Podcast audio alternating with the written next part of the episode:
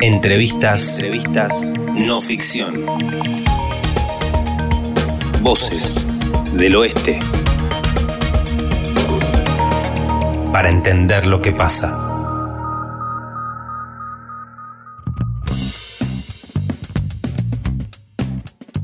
Bueno, muchas gracias eh, por recibir a No Ficción Entrevistas acá en la Asociación de Magistrados de Morón. Estamos con Mercedes Conti, quien es presidenta de la asociación, anfitriona, con Cristian Magnoni, juez civil y vicepresidente, eh, y Fabricio Rinaldi, secretario de la UFI de Género de aquí de Morón y vicepresidente segundo de la asociación.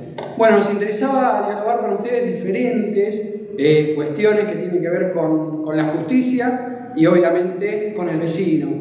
Eh, por eso, bueno, nos interesaba arrancar esta entrevista teniendo en cuenta cómo está funcionando hoy eh, la justicia ¿no? en este contexto tan particular. Bueno, bueno, muy buenas tardes. gracias por venir a nuestra casa. desde que se inició la cuarentena, funcionarias y funcionarios, magistradas y magistrados de Morón, hemos asegurado el servicio de prestación de justicia. ¿sí? Obviamente, con recaudos, eh, se restringió absolutamente la atención al público de manera presencial, se restringió también el personal en las dependencias, pero el servicio de justicia siempre estuvo asegurado. Se empezaron a implementar muchos medios tecnológicos para que la gente pueda tener un acceso a la justicia, ¿no? se empezaron a habilitar direcciones de mail, mucho, mucho teléfono, para que hasta incluso jueces atiendan a las personas y evacúen las consultas. Y así, desde fines de marzo que estamos trabajando y cada día más se está normalizando el servicio de justicia. De esta manera estamos trabajando. Las fiscalías tienen un canal de denuncias que después Fabricio lo va, a comentar. Eh, Cristian también después va a comentar cómo se están llevando adelante las audiencias en el foro civil y yo que trabajo en el foro penal eh, tenemos entrevistas con detenidos también por videoconferencias, por sistemas que están instalando tanto la Corte como Procuración General para asegurar siempre el contacto con la gente privada de su libertad. Bien, en este caso digo, eh, tanto los vecinos o las víctimas, eh, ¿cómo están tomando esta digitalización de la justicia? ¿Se están adaptando bien? Y sí, porque las denuncias las hacen mediante formularios por mail, no, no, han, no, no hubo reducción en las denuncias, así que el acceso está garantizado. Y además tampoco queda mucha alternativa porque tenemos que cuidar la salud de todos y de todas. Por supuesto. Hablando de eso, ¿se registraron episodios aquí de contagiados en, el departamento? Hubo eh, casos de sospecha, pero que después se hicieron testeos y dieron negativos y cuando ocurrieron eh, cerraron las dependencias y procedieron con un protocolo todo de desinfección y después a los dos días eh, las volvieron a abrir. Bien, perfecto. Eh, ¿Se imaginan que se pueden llegar a adoptar diferentes herramientas que se están aplicando hoy en la justicia? Eh, esto quizás lo, voy a comentar a modo de crítica, pero digo, lamentablemente se tuvo que adaptar la justicia a las nuevas tecnologías o las nuevas herramientas a partir de esta situación, ¿no? Eh, digo, a futuro, ¿se imaginan que van a, poder tomar algo de esto? Yo creo que sí, seguramente mis compañeros lo van a compartir, creo que hay cosas que vinieron para quedarse y para mí son bienvenidas, porque, eh, no sé, yo te puedo dar un ejemplo que a veces trasladábamos a un detenido que estaba alojado 400 kilómetros para tener una entrevista con un juez que duraba 5 minutos y la verdad que ahora la entrevista la tenés por videoconferencia, el detenido no está sufriendo todo ese viaje en un camión. Eh, fin es el mismo porque tiene la entrevista en forma privada con el juez, en materia penal me refiero, ¿no? Y creo que hay cosas que vinieron para quedarse, sin duda, ellos hablarán de otras seguramente. Este, sí, no sé si eh, quizá tengo mucha imaginación, pero digo, en algún momento los expedientes de papel y demás piensan que pueden llegar a desaparecer, ese es el camino no? Sí, existe una resolución de la Corte, la Suprema Corte de Justicia, donde ese es el camino, ¿sí? que desaparezca el papel y implementar el expediente digital y estamos en camino a eso en materia penal. En materia civil ya venía mucho más avanzado el tema, pero por ahora vamos a estar con un expediente mixto, hay muchas reuniones, eh, hubo un telecongreso la semana pasada a nivel provincial que se habló de esto con funcionarios de planificación de la Suprema Corte de Justicia donde se nos explicó que en la medida de lo posible vamos al expediente digital post pandemia, ¿sí? Vamos a eso. Eh, transitaremos mixto por el momento, pero sin dudas viene para quedarse. Bien, eh, seguimos dialogando con Mercedes Conti, presidenta de la Asociación de Magistrados de Morón, con Cristian Magnoni, juez civil y vicepresidente de la asociación, y Fabricio Rinaldi, quien es secretario de la UFI de Género, también de aquí de Morón. Eh, estaba pensando, recién veníamos hablando del tema de los expedientes, cuál es el camino a seguir y demás. Se necesitan recursos, ¿no? Entiendo para eso. Eh, ¿Cuál es la relación, si se quiere, antes de la pandemia, durante la pandemia con el poder político, ¿no? es decir, la provincia de Buenos Aires y los diferentes eh, municipios de la región. Bueno, varios temas. Eh, recursos siempre faltan, ¿sí? Eh, la justicia de Buenos Aires quizás está vista como la justicia de nación, nosotros no somos lo mismo, no cobramos los mismos salarios y no tenemos los mismos recursos. De hecho, para que se lleven adelante ahora muchos actos procesales por videoconferencia, esta asociación va a hacer donaciones a la Suprema Corte de Justicia y a Procuración de cámaras web para poder colaborar de esta manera y que la gente pueda acceder al servicio de justicia, ¿no? Eh, porque entendemos que la provincia de Buenos Aires tiene que estar enfocada hoy en día y más que nunca a la prestación de salud. Así que ese es nuestro aporte desde la asociación. Y en cuanto a lo municipal, eh, hemos efectuado donaciones eh, a los cuatro municipios que integran nuestra nuestro departamento judicial, eh, que han llegado, que estas donaciones, por una parte, fueron de, un fondo que aportó la asociación. Y por otra parte, muchos asociados hicieron aportes de sus salarios para aumentar más aún este fondo y se compraron insumos eh, dos, los dos meses pasados y ahora vamos por el tercer mes que también vamos a seguir comprando insumos para colaborar de alguna manera con los municipios y con la gente. Bien, perfecto. Eh, aprovechando que está Rinaldi, eh, doctor Rinaldi, y, bueno, me interesaba eh, hablar también en cuanto a los delitos de violencia de género, en donde en principio, en este nuevo contexto, en donde estamos todos aislados y demás, por lo menos lo que es de sentido común es que ese delito creció, digo, han tenido más denuncias, cómo es el trabajo, Sí, em, en sí apenas empezó la pandemia y, las restricciones lógicas y, la sorpresa, digamos, para, todos y todas en cuanto a, cómo manejarse y, qué dependencias estaban trabajando y en qué manera, hizo que se redujera un, poco el, el nivel de denuncias que veníamos recibiendo mes a mes. Déjame aclararte que en Morón somos dos fiscalías especializadas o temáticas en delitos cometidos en contexto de género y bueno, a medida que fue aumentando el, caudal de, personal y, eh, que, asiste a la dependencia y que puede trabajar desde su casa mediante esta modalidad nueva de teletrabajo eh, y que la población también fue flexibilizando su, su día a día con digamos las, las diferentes aperturas que se dieron desde desde el gobierno, eh, digamos que el número de denuncias volvió a estar similar a prepandemia.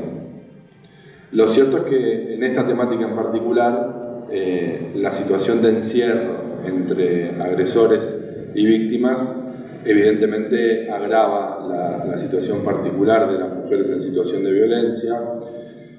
Yo no me atrevo mucho a hablar hoy en cuanto a conclusiones de esa situación, porque esto va a dar para, para análisis futuros con mayor profundidad y con, con, análisis, si se quiere, sociales o con, con la perspectiva de género que merece, eh, lo que no tenemos duda es que eh, en este momento y, durante todo este tiempo hubo mujeres que estuvieron obligadas a convivir con su agresor.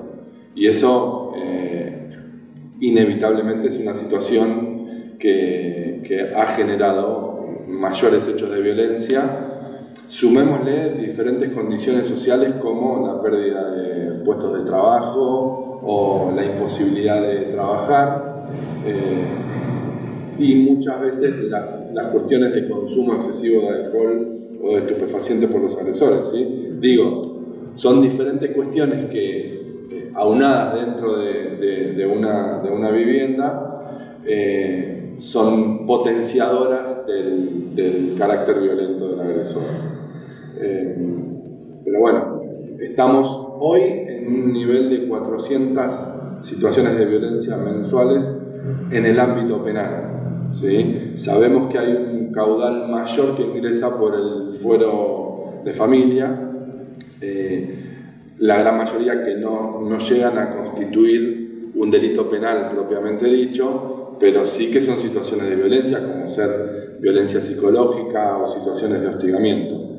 Eh, la realidad es que en el fuero de familia tuvimos eh, un accionar rápido y coordinado de, de, los jueces y juezas que, advirtiendo que la situación colapsaba el sistema, reordenaron y se pusieron a mi criterio, una actitud ejemplar de compañerismo, a disposición todos y todas las juezas para tratar de poder eh, dar atención a todas las causas que iban ingresando. Y a su vez, hace un tiempito, no, no mucho antes de la pandemia, pero sí ahora quizás se le dio más práctica, eh, los jueces y las juezas al recibir el llamado de emergencia por parte de la dependencia policial, eh, están evaluando las situaciones de riesgo y ordenando medidas de precaución vía telefónica. Y eso, eh, digamos, a, la situación es, es una manera de, un abordaje integral mucho más eficiente e inmediato. Y nosotros seguimos trabajando en, en la investigación de los casos penales y la verdad que nos descomprime bastante esa, esa cuestión que a su vez e, esto que decía Mercedes de, la, de, la, comunicación y los medios informáticos nos dio una mayor amplitud y coordinación entre los diferentes fueros y entre los diferentes actores. En esta temática es muy importante que se trabaje coordinadamente con los municipios, ya sea por las eh, secretarías de políticas de género eh, y con los juzgados de familia. Claro, eso justamente iba, iba a consultar, digo, eh, cómo se trabaja con los municipios, digo, porque el municipio, eh, nada, digo, es el estamento del Estado también que está más cercano, si se quiere, desde el poder político, desde el Ejecutivo. ¿Cómo trabajan esa problemática? ¿Vienen eh, trabajándola? Entiendo que hay una política de Estado, quiero suponer, digo, que el gobierno anterior digo, también venía trabajando de esto, digo, y en pandemia, se trabaja? Sí, sí, por supuesto. la coordinación es constante y de un tiempo a esta parte se fue aceptando los canales de, comunicación. Eh, son cuatro municipios los que componen este departamento judicial, Merlo, Hurlingham, Ituzaingó y Morón. Eh, con los cuatro municipios estamos trabajando muy bien en el sentido de que eh, todas las direcciones de política de género, diversidad sexual y, en, algunos el Consejo de, la Mujer o la Secretaría de la Mujer, todos los municipios cuentan con referentes mujeres que todas cuentan con un contacto eh, con las dos fiscalías. Y lo cierto es que ese acompañamiento, quizás con matices diferentes, porque obviamente es, política de cada municipio, eh, lo llevan con, con, buena eficacia en, en cuanto al acompañamiento personal de la mujer en situación de violencia. Nosotros desde la Fiscalía hacemos el análisis jurídico y llevamos adelante la investigación penal eh, y tratamos de, digamos, de, contribuir con nuestro aporte a ese abordaje integral y en red que le llamamos eh, en constante comunicación, tanto como con los municipios como con los juzgados de familia. ¿sí? Obviamente que falta seguir aceitando esa, eh, esa comunicación, pero digamos que eh, se va afianzando día a día eh, y además que también nosotros vamos mejorando nuestra, nuestro nivel de respuesta, capacitándonos en género. Eh, estuvo en práctica el tema de la ley Micaela que ha hecho que desde el Poder Judicial se tenga en, muchos operadores y operadoras una mirada diferente y con mayor compromiso. puntualmente en, este tiempo de, de la pandemia y con las restricciones que hay, eh, se han abierto más canales de comunicación y más canales a la sociedad, como decía Mercedes, para, para hacer las denuncias y para hacer las consultas del trámite de la causa, porque digamos, eh, si bien las mesas de entrada no están funcionando en cuanto a la atención al público directo, tenemos el canal de comunicación mediante un mail oficial del Ministerio Público para efectuar denuncias o para hacer las consultas eh, particulares en cada causa que se derivan a la fiscalía que interviene. Se puede hacer denuncias eh, a través de la aplicación del Ministerio Público y a través de la aplicación del Ministerio de Seguridad de la provincia, que eso también impacta directamente en el sistema informático del Ministerio Público. Es decir, hay varios canales por los cuales se puede eh, llegar al Servicio de Administración de Justicia. ¿sí? Y nosotros inmediatamente tomamos contacto eh, esta es una de las cosas que, seguramente continuará después de la pandemia en cuanto a eh, la carga de las denuncias y de los procedimientos directamente en el, en el sistema informático. Bien, bien, clarísimo. Eh, doctor Magnani, este, a ver, entiendo que en su fuero es muy importante el tema de los plazos, si bien el fuero penal también, porque de eso puede depender la cárcel de una persona pero digo, ¿cómo está eh, en ese sentido eh, el escenario en su fuero? ¿Cómo lo ve? Bien, bien. Mira, el tema es así, cuando comenzó todo, todo este tema de, la pandemia, eh, la sucedió la suspensión de plazos procesales, que duró alrededor de un mes y medio, y a partir del fines de abril, exactamente el 29 de abril, pues hubo dos, dos plazos distintos que, implementó la Corte, pero puntualmente el 6 de mayo eh, comenzaron a correr nuevamente los, los, plazos procesales. Hoy la justicia civil y comercial está trabajando, yo te diría, en un 80%, 85%. ¿Por qué te digo esto?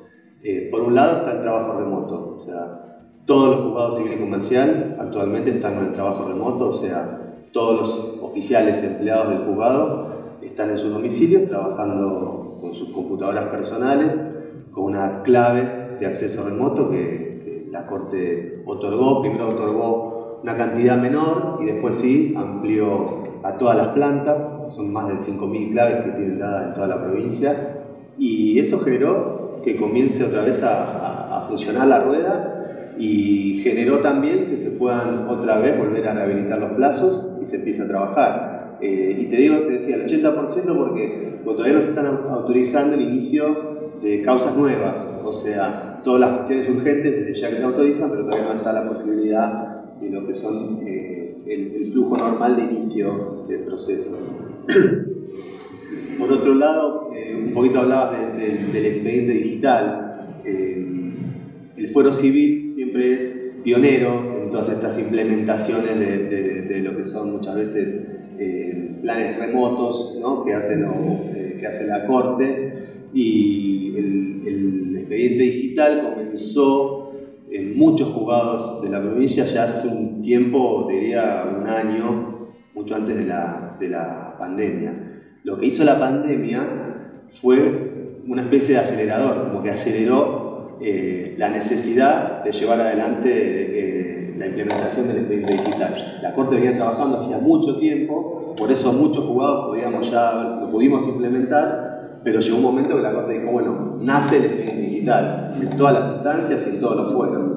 Eh, y eso es, si se puede hablar de positivo de la pandemia, desde este punto de vista, bueno, generó esta posibilidad de trabajar en forma remota y lograr el expediente digital. El expediente digital lleva a la despapelización, que vos preguntabas, que también genera una baja en recursos, por ejemplo, de lo que es papel. La cantidad de papel que se usa eh, diariamente eh, hasta ahora es monstruosa. Entonces eso también desde los recursos es muy importante.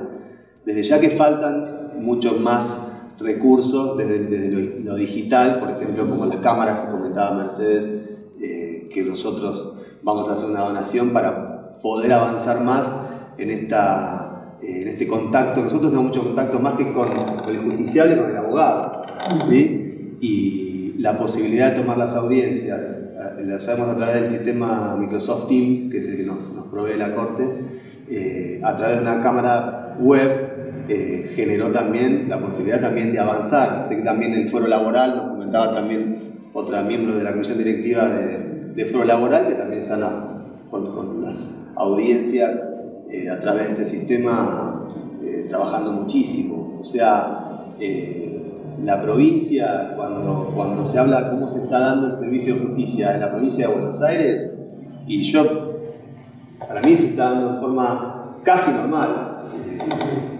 Obviamente se tiene que lograr el, máximo como estábamos hasta, hasta mediados de marzo, pero creo que hay un trabajo muy importante, muy importante de la Corte, que comenzó a, dictar resoluciones hasta los días no hábiles eh, y, comenzó con todo este tema de, la implementación, el tema de los plazos, etcétera, y bueno, las medidas también sacando las medidas sanitarias respectivas. bueno, hoy estamos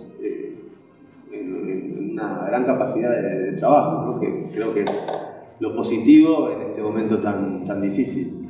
Bien, recién mencionabas eh, a los abogados, ¿no? Eh, que también otro cuerpo colegiado, digo, eh, que es, uno de los que me parece que, que más se opone quizá al funcionamiento de la justicia o hace diferentes planteos. Mira, en un principio sí hubo algunos chispazos entre, entre los colegios de abogados y la justicia, el gremio también que representa a los empleados del Poder Judicial, pero creo que todo después se fue encaminando, creo que la Corte abordó muy bien el tema, eh, dictó algunas resoluciones, eh, generó unos convenios, un convenio con, la Asociación Judicial Bonaerense, un convenio con, con el Colegio Provincial de Magistrados y Funcionarios, y eso creo que generó que se pueda empezar a trabajar, que, que las partes puedan conciliar las diferencias que teníamos y bueno, hoy está trabajando, la, yo quería la mayoría de los empleados están trabajando en forma digital. Nosotros, desde esta gestión de,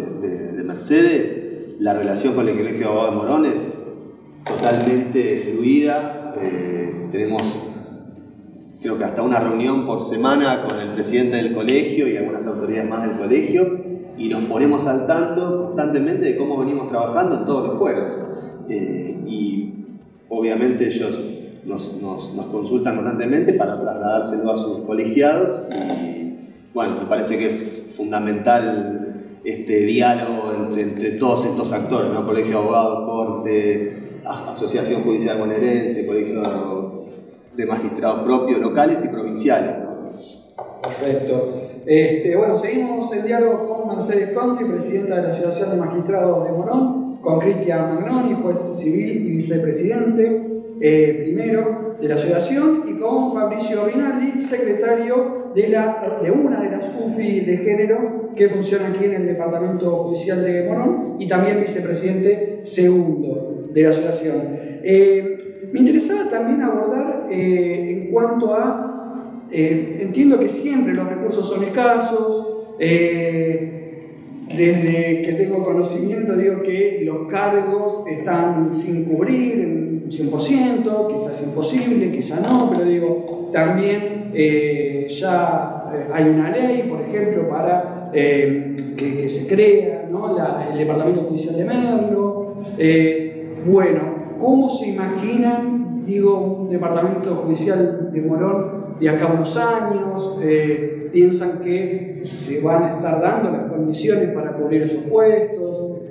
Eh, yo creo que sí estamos necesitando que los puestos se cubran, porque hace poco la Suprema Corte de Justicia dictó una resolución donde instaba al Poder Ejecutivo para que cubran los cargos vacantes. ¿sí? Hay eh, cerca del 15% de cargos de magistrados, magistrados me refiero juez, fiscal, defensor y asesores, eh, que no, no, no, están siendo cubiertos ¿sí? por diferentes motivos, porque falta presupuesto o porque los concursos demoran o porque hay leyes que eh, cada vez hacen que se retrase la normalidad para, para cubrir. Están nombrados. Exacto. hoy en día eh, en la provincia de Buenos Aires tengo entendido que falta el 15% aproximadamente de que se curan los cargos. A esto le tenés que sumar que en atención al, a la pandemia hay otros tantos magistrados que están dispensados de trabajar, ¿no? porque son personas de riesgo, que no forman parte de ese 15%.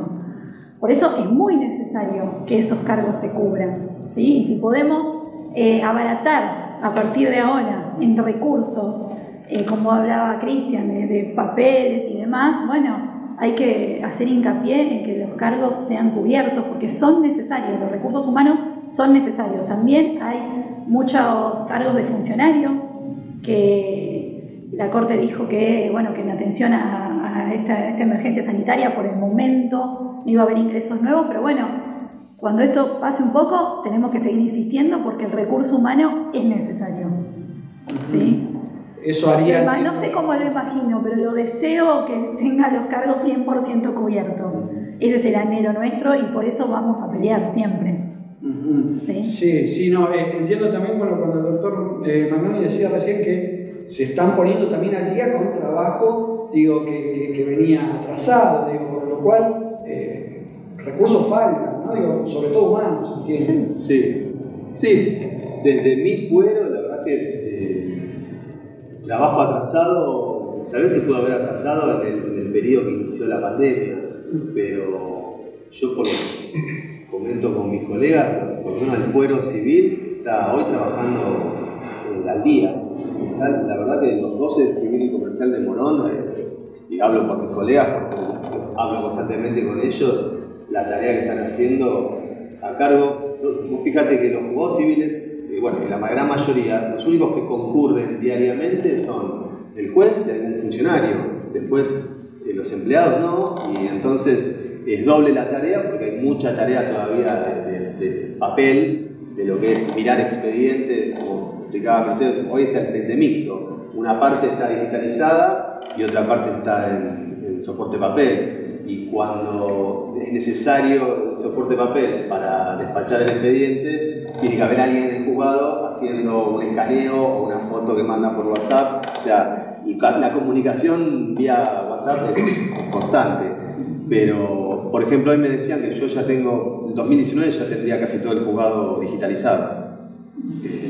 Entonces, eso nos da eh, una posibilidad de, trabajo mucho más eh, eficaz. ¿no? Al igual que también, no me quiero olvidar de las cámaras de apelaciones, las cámaras de apelaciones en lo civil también se ayornaron enseguida todo esto y, están trabajando de forma remota o firmando. La Corte nos autorizó también a firmar eh, en horas eh, inhábiles, o sea, nosotros firmábamos hasta las 14 horas. Hoy, hoy puedo firmar un expediente a las 20 horas, a las 21 horas, dentro del lunes a viernes. ¿no? Entonces, eso también nos extiende la jornada laboral, pero nos da la posibilidad de, estar justamente eh, al día ¿no? en lo que es el, fuero. Eh, yo lo que quisiera agregar es lo siguiente, que se trata de estar al día, pero que, por ejemplo, en Morona hay seis juzgados de garantías con tres jueces, ¿no? Y se está recargando mucho el trabajo en esos jueces, ¿no? Y hay que pensar en la salud de esas personas. Por eso es que digo que tenemos que insistir en que los cargos, cuando quedan vacantes, bueno, no, el cargo después tiene que ser ocupado por otra persona, porque no hay cuerpo que aguante mucho tiempo trabajar de esta manera, ¿no? Claro, claro. Por último, digo, eh, ¿qué representaría si se crea finalmente, digo, el Departamento Judicial de Merlo, que bueno, tengo entendido que ya está creado por él, falta obviamente eh, los recursos humanos, ¿no? Pero, digo, ¿qué representaría hoy en día la cantidad de causas, por ejemplo, que recibe el Departamento Para mí, Primero, y lo más importante, representaría la cercanía de la gente de Merlo en su departamento judicial, porque es un territorio muy amplio y a veces no pueden llegar a, a Morón, ¿sí? porque no todos tenemos los mismos recursos.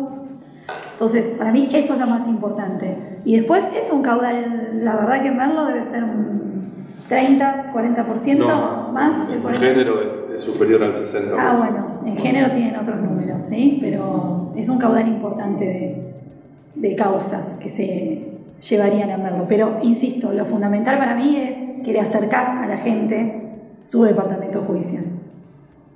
Perfecto. Sí, yo en la temática que, me ocupo podría agregar que eh, nunca van a alcanzar los recursos y no es por una actitud pesimista, sino por, porque es un fenómeno, digamos, la desigualdad de poder entre, entre el hombre y, las diversidades de género es, es, fuerte, es importante y es estructural. Eh, de hecho, eh, las últimas estadísticas que, que, había consultado respecto al tema hablaban de que lo que se denuncia está cerca del 30% de lo que realmente pasa en, la sociedad. O sea, tendríamos que pensar en una cifra en negro de casi el 70%. Digamos, si algún día llegáramos a poder abordar eh, de forma integral el 30%, después tendríamos que pensar cómo hacemos para, para ir a buscar lo otro. ¿no? Y, y, en cuanto a recursos, la verdad que eh, se siente fuerte la falta de recursos desde diferentes lugares.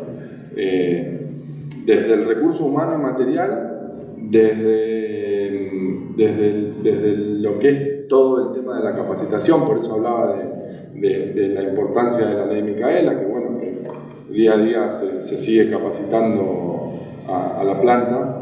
Eh, pero a su vez también tenemos cuestiones particulares, como por ejemplo eh, falta de recursos en el cuerpo técnico auxiliar, que son psicólogos, psicólogas, trabajadores sociales eh, y trabajadoras sociales, que, que ayudan mucho como, como, auxiliares en nuestra labor y, y tenemos una, un caudal de causa enorme que, que es imposible atenderlas a todas como correspondería.